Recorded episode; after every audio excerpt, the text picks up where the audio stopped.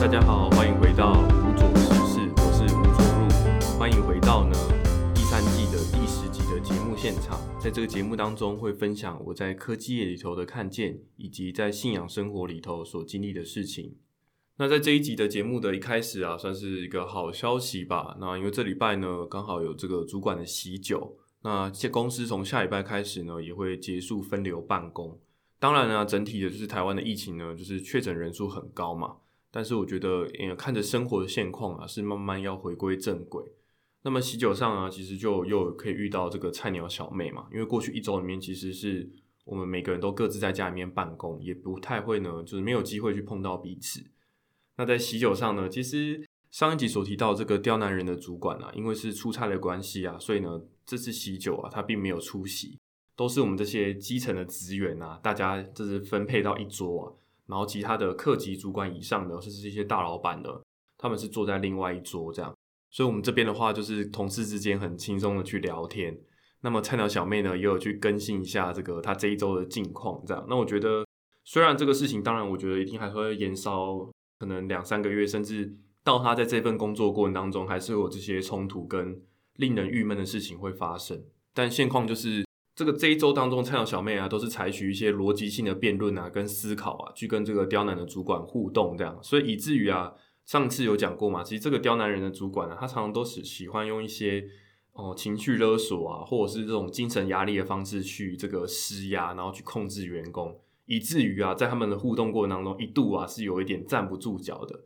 就像上礼拜我们举的这个例子嘛，就是加班的例子。那因为我们公司的规定是啊，只要你下班这个打卡的时间呢有超过基本工时啊，你就一定要自己就是强迫呢你要回报啊，你多出来这个时间呢在公司里面是做了什么事情？也许是吃晚餐啊，也许是运动，也许是自主进修，或者是真的是加班在工作，这个是一定要做的。就这礼拜呢，这个刁难人的主管呢，他就做了一件很无聊的事情，就是说，哎，这个菜鸟小妹啊，你怎么都没有回报你的加班状况？一来你不让人家报加班，然后呢，人家只是还没有回报而已，你就说啊，你怎么都没有回报啊？然后呢，就截一张图。那其实坦白讲，那也不是什么稀奇的事情，就是以我们自己个人，然后普遍同事大多数的习惯都是这样。通常都是我这个礼拜哦上完班之后，下礼拜一的时候，我们会利用星期一的时间啊，找个时间把上礼拜的状况啊回报完成，并不会说啊啊，我今天加班到十一点，隔天来啊就立刻去处理这个加班。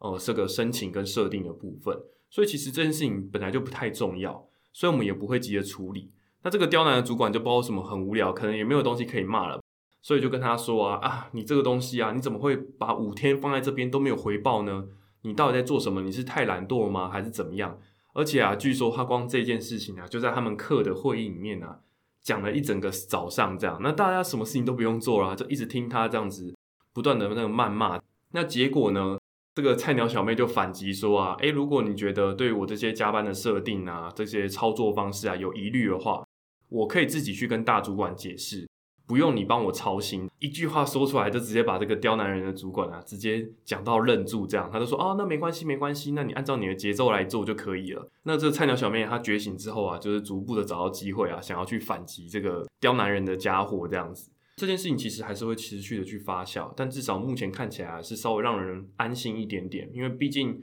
哦，不论是他想要继续跟这个主管这个奋斗呢，或者是哦他自己在这个职场当中历练之后，他很明确的知道他下一份工作要做什么。我觉得至少这样子的每一周当中的这个工作啊，对他来讲是有成长，甚至有得到正向的这个栽培的。我觉得这个是比较重要的，因为毕竟这么不适任的主管，坦白讲，就是时间到了之后，该跑的就跑了。就是没有必要为了他呢忍耐多多忍耐一些，就是这件事情是很不必要的。这样，那回过来讲一些比较轻松的内容啊，就是因为这一周当中都是在居家办公嘛，然后加上我之前的话，公司是有发这个算是福利金，那这个福利金呢，我就去家乐福买了一些菜啊、跟肉啊等等的。那因为在哦去年这个第二季的结束之后有搬家嘛，所以其实搬过来之后这边呢是可以开火跟煮饭的，所以我觉得就有很多自己在居家办公的时候可以煮饭的时间，甚至。因为这次有福利金的关系，本来刚搬过来的时候是没有电锅的，所以只这几乎啊，我每天都是在吃各种不同的面，这样子就是呃，也许也有泡面啊、蒸煮面啊，然后一般的这种面粉，然后米粉啊等等，都是各种面类这样，所以我就觉得说，哎，其实偶尔能够自己在家煮的时候，可以吃像白米饭啊，我觉得其实也是蛮好的事情。所以我就会哦，利用那次的福利金买了电锅，然后基本上每一次都会可能八十趴是白米饭，然后剩下二十趴可能是藜麦，用这个方式混合去煮。那这礼拜啊，就有很多可以煮饭的机会。那其实之前有讲过，我自己从这个学习煮饭这件事情啊，大概是从。国高中开始呢，有时候在家里面呢，可能六日的时候，妈妈煮饭的时候会被抓去当帮厨。那基本上就是切切菜啊，然后帮忙这个洗碗啊，做场副的动作。那妈妈那边就是专注在把料加到这个锅子里面、汤锅里面、炒锅里面。那我后面的话就是切好菜、备好料之后呢，把整个琉璃台啊清洁一下。所以那个时候开始稍微有一些可以去练习的机会。那再过来呢，就是我之前讲过，高三的时候啊，去意大利餐厅打工。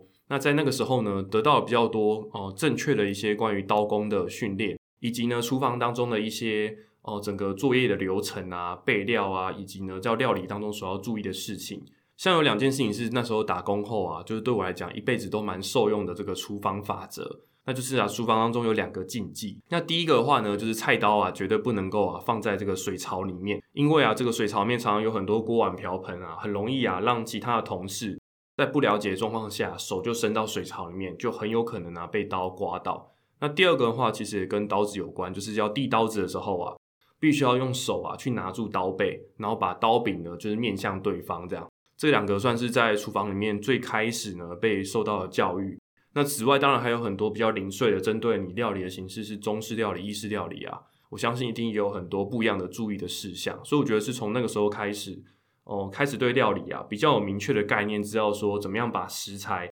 经由料理的过程，最后呢可以变成这个端上桌的佳肴。那再过来一段时间，到大学跟研究所期间里头啊，我总共呢我细数了一下，我总共住过四个不同的这个租屋处，平均的话大概是两年啊就会换一个这个租屋的地点。那这里面的话呢，其实只有其中一个租屋地点啊，它本身是不可以开火的，跟没办法煮饭的，但剩下的其他三个租屋地点啊。我自己也都会花一些时间呐，尝试去煮饭。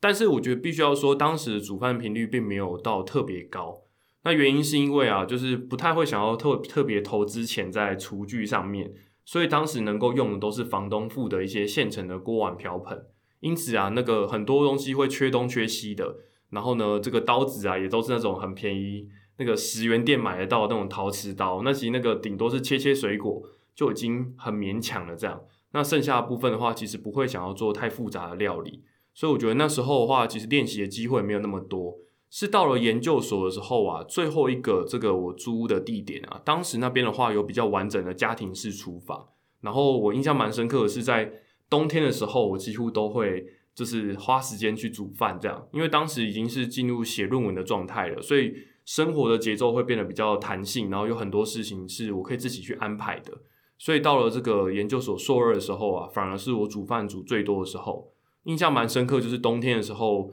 本身冬天我觉得有两个食材是我特别喜欢的，那就是山药以及呢这个茼蒿。那我觉得茼蒿就是它有一种跟一般常见蔬菜以外有一个自己独特的味道。那第二个话，山药就是因为只有冬天有嘛，然后我觉得一方面也是因为我个人肠胃不是那么好，所以我觉得吃山药之后啊，对自己来说是这个肠胃的改善是蛮明显的。然后也喜欢那种独特的口感，那我可能会稍微这个简单的调味之后呢，稍微煎一下，然后呢两面煎的脆脆的去吃，或者是呢直接煮成汤。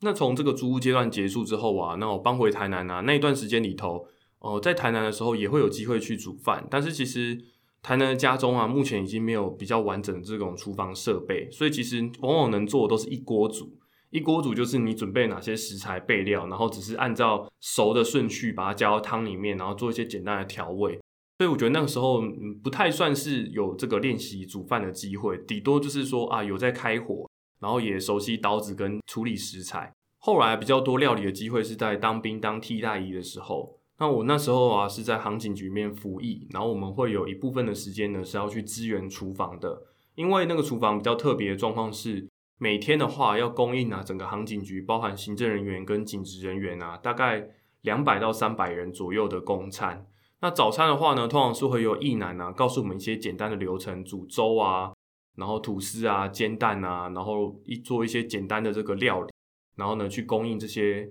清晨起来啊要去执勤的远景。比较多备菜的时候啊，是午餐跟晚餐，会有专门的这个厨工啊，他来煮饭。每一餐的话呢，都是三样菜，然后有一一个一样是鱼，然后另外一样呢会是这个肉类，然后以及一个汤，这是每一餐都要这个做的事情。所以，我们清晨的时候啊，除了做简单的早餐之外，就是要把一整天呢厨工所要料理的这些所有的食材啊，全部都准备妥当。所以呢，会有很多切菜的机会，偶尔呢会让我们用一些剩下的食材啊去做炒饭，然后或去做肉排。对我来说，那个阶段里头啊，真的是做最多的就是清洁跟切菜。所以这两件事情，我觉得对于呃变得很擅长料理啊，我个人是觉得没有什么太直接的关联。所以这中间的话，就断了很长一段时间没有机会料理。那接着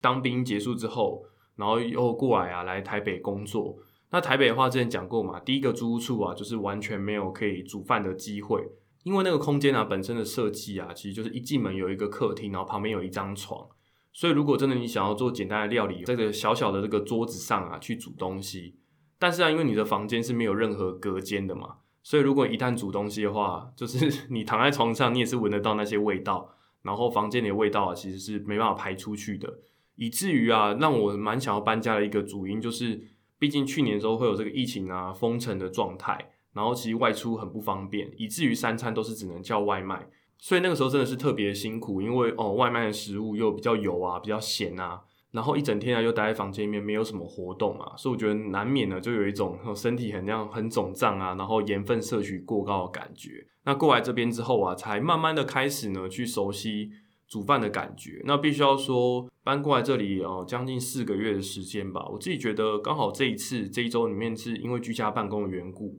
让我有比较多呢可以学习料理的机会，或者是花一点稍微多一点点时间，也许是半小时到四十分钟啊，可以去做出。哦，各式各样不一样的料理，不然的话，我觉得刚过来的时候，虽然那一阵子就已经有开始着手就是料理跟煮饭，可是实际上的状况就是，往往还是脱离不了这种一锅煮的状态。然后另外也是对于食材的料理啊，其实很很没有想象力，那做出来的东西啊，就有一点单调。这样，那这一周当中，因为剩的时间就相对比较多嘛，所以呢，就开始做了很多不同的摆盘的练习。其实之前的话，煮饭当然也是可能难得呃完成一个不错料理，会想要拍照嘛。可是我一直觉得很好奇，或觉得很神秘的部分，就是怎么样拍起来那个照片啊，就是不太好看。但实际上吃起来，我个人是觉得还蛮享受，觉得料理的内容呢是没有问题的。但是这个摆盘啊，就觉得好像是一个很难开发的事情，这样，然后一个很难的技能。不过这一拜啊，就意外的哎，觉得哎做出有好几顿呢，觉得是我看起来觉得比较赏心悦目的这个料理。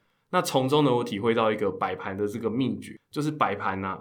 其实要用盘子来摆，才可以叫做摆盘。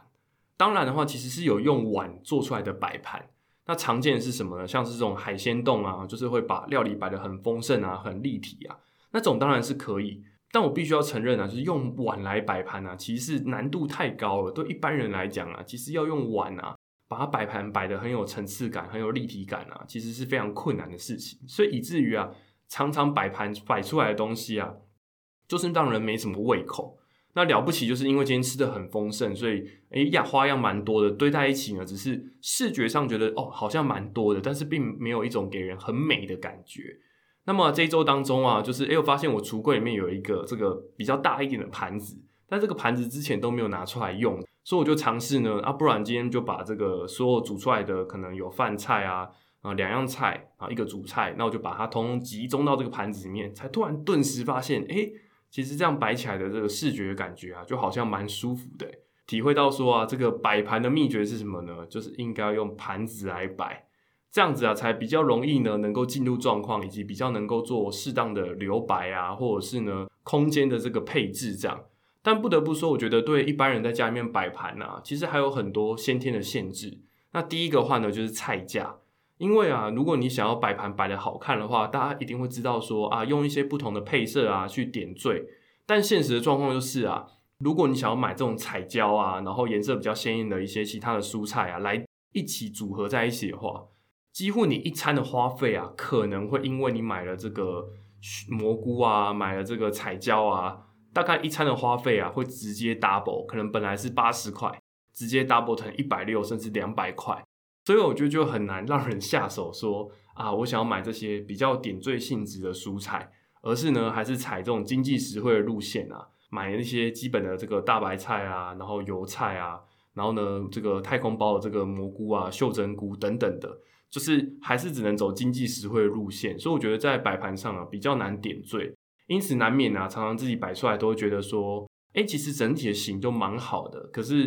实际上呢就是整个都白白的，然后白白绿绿的，然后没有什么特别的颜色。算是我觉得在摆盘的过程当中发现啊比较不容易的部分。那我觉得第二个的话就是像看发餐的话，就会有很多酱汁。那我觉得这个是目前还不太会的技能，这样就是把酱汁做成比较好看的模样，或者是说针对这个料理啊去做一个搭配性的酱汁。那如果你有酱汁的话，就可以在盘子上啊做出一些比较有趣的花样。这可能是会在接下来呢想要去练习的部分。那我觉得为什么今天要特别想要聊这个料理的主题呢？那就是在我们第二季的时候有跟大家讲过啊，这个把大象放进冰箱里面的三件事情。那为什么料理啊、摆盘啊要跟这个大象放进冰箱里面去做连接呢？其实这也是我觉得哦，进来啊，我觉得在做不同的技能跟挑战的时候，我一直很想要去练习，或者是去不断的告诉自己的事情。也就是啊，可能我们会觉得料理好像有点困难啊，摆盘啊这种东西好像离我们很遥远啊。但我觉得我自己给自己的观念就是说啊，其实很多事情是只要一旦去做啊，就可以做到的。所以关键是你愿不愿意投资时间，我觉得这个才是最重要的问题。把大象放进冰箱里面有三个步骤啊，这其实是一个笑话的题组，总共有四题这样。那第一题的话呢，就之前跟大家讲过的，把大象放进冰箱里面呢，这个步骤有三个，是哪三个呢？那就是啊，把冰箱打开，把大象放进去，把冰箱关起来。这样子就可以顺利的把大象放进冰箱里头了。那这句话的话，当然可能以前的话就是当成笑话来听嘛。那我觉得跟自己的生活去做结合的时候，我就发现说，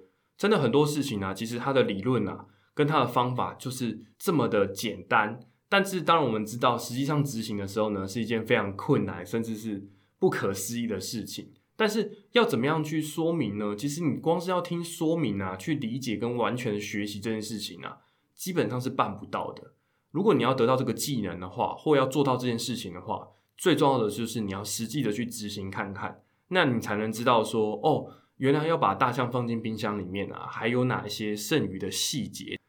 那这个笑话的第二题呢，题目是什么呢？接下来我们要把长颈鹿啊放进冰箱里面的话，请问啊，要几个步骤，以及呢步骤的内容是什么？那这一题的答案呢，就是稍微进阶一点点，总共要四个步骤：打开冰箱，把大象拿出来，那再把长颈鹿放进去，然后关上冰箱门，就多了一个步骤，要把大象拿出来。那我觉得跟我自己的生活去做连接，就是我们在成功做到一件事情之后，免不了啊，就是我们会用同样的经验，想要复制到下一次去。那最常见就是啊，我觉得在教会当中有我自己经历神，然后相信神的过程嘛。那我觉得常常就是啊，当我遇到一个新的人，然后他在接触信仰，他在接触教会的过程当中啊，免不了呢，一开始啊都会用自己的这个经验啊，我想要用三个步骤就引导这一个人啊去相信神，但是啊，实际上去执行的时候就发现很不顺利啊，因为大象还留在冰箱里面啊，你怎么可以把长颈鹿就这样塞进去呢？因此啊，实践更多，拥有更丰富的经验之后啊，其实就会知道说啊，很多时候啊，并不是原封不动的照搬就好。在遇到新的问题之后啊，我会变得更懂得呢去变通，以及呢知道怎么样去调整节奏，甚至呢去根据现在的状况啊去改变自己的方法。那第三题的题目是什么呢？有些人说是狮子，也有人说是老虎。那我这边的话用老虎来做例子好了。那有一天这个森林之王呢，老虎啊就把所有的动物啊都聚集在一起。那有一只动物没有过来，请问这只动物是什么呢？那这题的答案呢也非常的简单，这题的答案就是长颈鹿，因为长颈鹿呢还被关在这个冰箱里面。那我觉得第三个话，我觉得从我自己身上的看见跟历练的感觉是啊，很多时候哦，我们去看一代一个问题的时候，只从其中一个角度去看。那我觉得从第三个笑话里面呢，我觉得是从不一样的角度去看待这一个问题的本身，就是我们常常只是看到说，哎，对，现在要把长颈鹿放到冰箱里面，我们缺少了一个从纵观的角度啊去看整体问题的这个机会。所以我觉得第三题的话呢，从纵观角度去看的时候，就可以理解到说，哎，对，当我做这件事情之后，其实它产生的影响力是什么？就动物都聚集起来了，可是呢，长颈鹿啊还留在冰箱里面。那第四题的话呢，最后一题的话，就是有一个人啊，有一天要穿过这个充满鳄鱼的这个水池，这样。那最后啊，他很平安无事的这个度过这个水池。那请问为什么，他没有被这个鳄鱼呢攻击？那这一题的话呢，不知道大家想不想得出来？从前面的这个经验啊，那最后呢，就是才能够回到这个第四题来看这个问题。那第四题的答案呢，其实也非常的简单。第四题的答案就是啊，因为啊，鳄鱼啊都去参加动物大会了，所以啊。这个他经过这个石潭的时候啊，里面是没有鳄鱼的，所以就很顺利呢就可以度过了。那第四个话呢，我觉得是在信仰里头啊，我觉得蛮常体会到的部分，就是神的动工啊，并不只是说我直接出现啊来帮助你，这也是可能很多人因为看圣经啊，或对于信仰的一些见证啊，大家常听到都是这种很直接的，然后很绝对的，能够很强烈感受到神动工这些事件。但我觉得必须要说，就是神更多的时候。在我们生活中，都是用一些间接的方式来改帮助我们。因此啊，我觉得在经历自己的生活的时候，我觉得最常感受到的部分就是神的动工啊，是直接改变环境，让这个环境变得很好啊。所以你去做过呢，就变得很顺利。就像我现在这份工作也是啊，应该前面已经有两三集都讲过嘛。其实在我到职以前啊，有一个跟我同年一毕业之后啊，就直接到这个工作岗位上来担任研发替代役的。那他当时的状况就是因为有这个比较不适任的主管嘛，把整个部门都搞乌烟瘴气。那等到我再进来的时候啊，其实当时呢，因为不好不适任的主管已经走了嘛，然后部门的风气啊也进行了改革，所以现在的气氛啊反而变得比较融洽，而且我觉得工时啊、工作内容啊也都变得比较正常。然后所以我觉得在过来的时候啊，其实当然并不是说我特别的能力好啊，所以我做起来特别的游刃有余。但我觉得实际上的状况是因为啊，神直接改变这个工作的职场，让我可以很顺利的在这个职场当中来成长，所以我觉得这是神更常动工的一个方法。那这一周当中也是因为居家办公嘛，所以难得呢就也有利用周间晚上的时间去帮别人分享圣经的内容。那这一次的话，刚好是帮一个这个已经结婚的这个哥哥，那算蛮年轻的家长的，然后来分享关于祷告啊以及信仰的内容。那么以前的话，我们都会说是基本信仰嘛。不过我觉得这次刚好在准备的过程当中，我突然跟他说啊，其实啊，呃，祷告啊、话语啊、赞美啊，我自己换个角度来想，其实这些东西也不叫做基本信仰，而是应该要叫做呢信仰生活，因为这些就是我每天当中，即使是通过五年、十年相信神，从从小到大就在教会长大，相信神二三十年甚至更久的人，其实这些东西是每天都在挑战，每天持续在做的事情。所以我也不敢说啊啊，因为我上教会比较久，我就祷告比你厉害，话语就比你厉害。其实也不敢呢这样去说嘴，而是每一个人了解这些方法论跟价值之后啊，要每天持续的去挑战。那我觉得还蛮神奇的，就是呢，因为他自己本身是哦太太上教会，然后呢他是呢太太呢邀请他来啊，然后来教会当中学习。他大概也跟教会一起接触啊，然后一起生活，可能有半年左右的时间吧。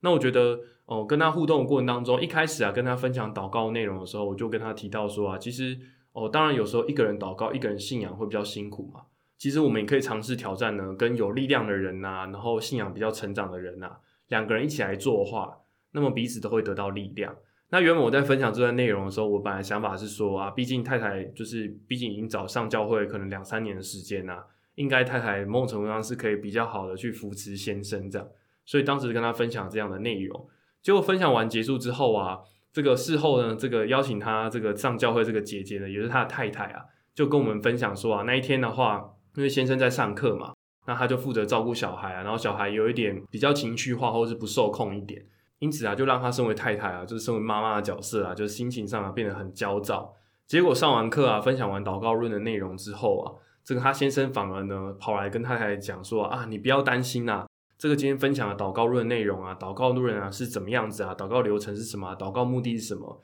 几乎啊，他说他先生啊是把上课里面啊，也许六成以上的内容啊，又重新的转述给他，让他分享之后啊，太太都觉得听得很有恩典。然后我觉得算是蛮神奇的事情，就觉得哎，反而是呢，这个先生得到力量之后啊，可以呢去扶持这个太太，就觉得啊，跟我自己一开始设想的其实是很不一样。而且啊，这个先生还立刻就跟太太讨论说：“诶，我想到啊我们可以一起为了家庭啊，怎么样来祷告？为了子女的教养啊，怎么样来祷告？算是这一周当中啊，我觉得实际上去分享这些圣经的内容跟分享信仰的内容之后啊，我觉得看见了一个还蛮不错的这个生命的转变。这样，所以我觉得同样的就是很多时候我觉得面对刚上教会的人啊，或者说像刚才讲前面讲到这个菜鸟小妹，可能时候我们会觉得说，呃，比较不足的人啊，或者是比较这个弱小的人，我们会觉得说，他们就是必须要听我的话。然后呢，要得到一些教导。但我其实啊，每个人都有自己过去当中所被栽培的能力跟特质，所以我觉得更重要的是在团体的生活里头要去思考说，怎么样按照他们的特质啊来带领他们。